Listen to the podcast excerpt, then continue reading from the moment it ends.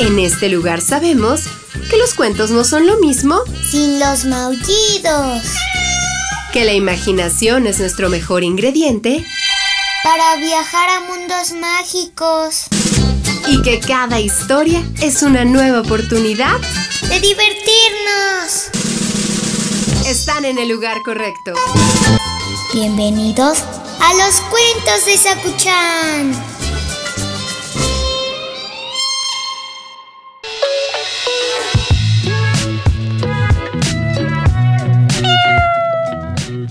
Ay, Sakuchan, la historia de hoy te va a encantar porque yo sé que a ti te gustan los libros y siempre quieres que todo el mundo se sumerja en nuestras historias. ¿Te estás acomodando? Muy bien. Pues el cuento de hoy se llama El libro favorito de papá.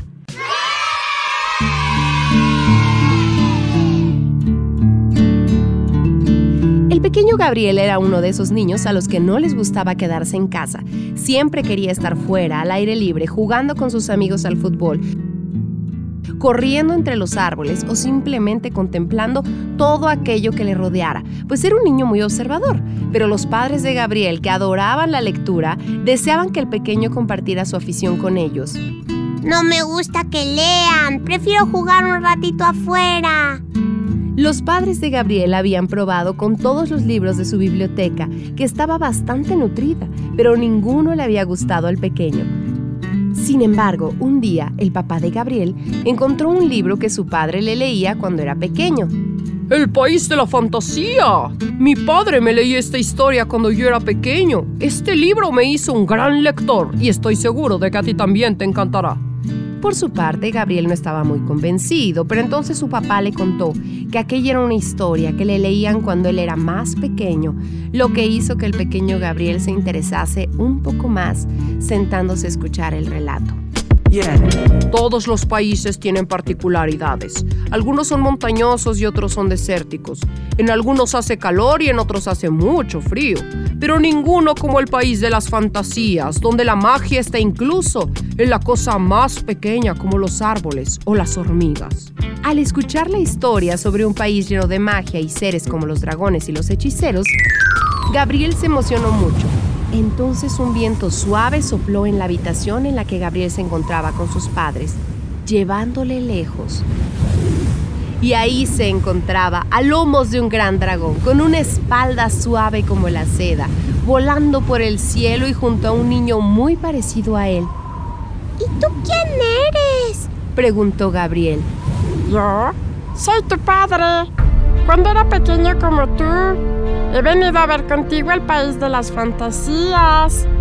Gabriel no daba crédito de aquellas palabras.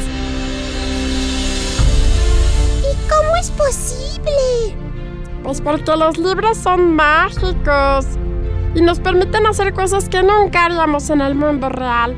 Pero no preguntes más y disfruta del viaje. A lomos del dragón sobrevolaron una gran cascada de la cual caía agua de distintos colores sobre el arco iris. También volaron por una verde pradera y en el cielo había partes en las que era de noche y otras en las que era de día.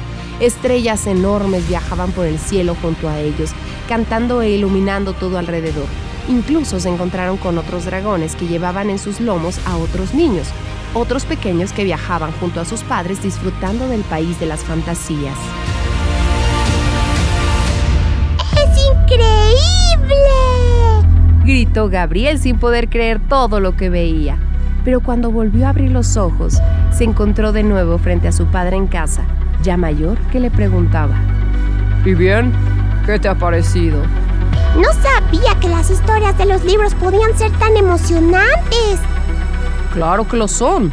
Todo lo que tienes que hacer es cerrar los ojos y dejarte llevar. Así podrás viajar a los mundos más extraordinarios en los que las aventuras nunca tengan fin. De este modo, y aunque Gabriel seguía siendo un niño que disfrutaba mucho jugar al aire libre, aprendió a querer más a los libros, pues siempre quería volver a viajar como aquella primera vez, a lomos de un dragón, por un cielo mágico, viviendo grandes hazañas. Sin duda, el libro de papá era ahora también su favorito.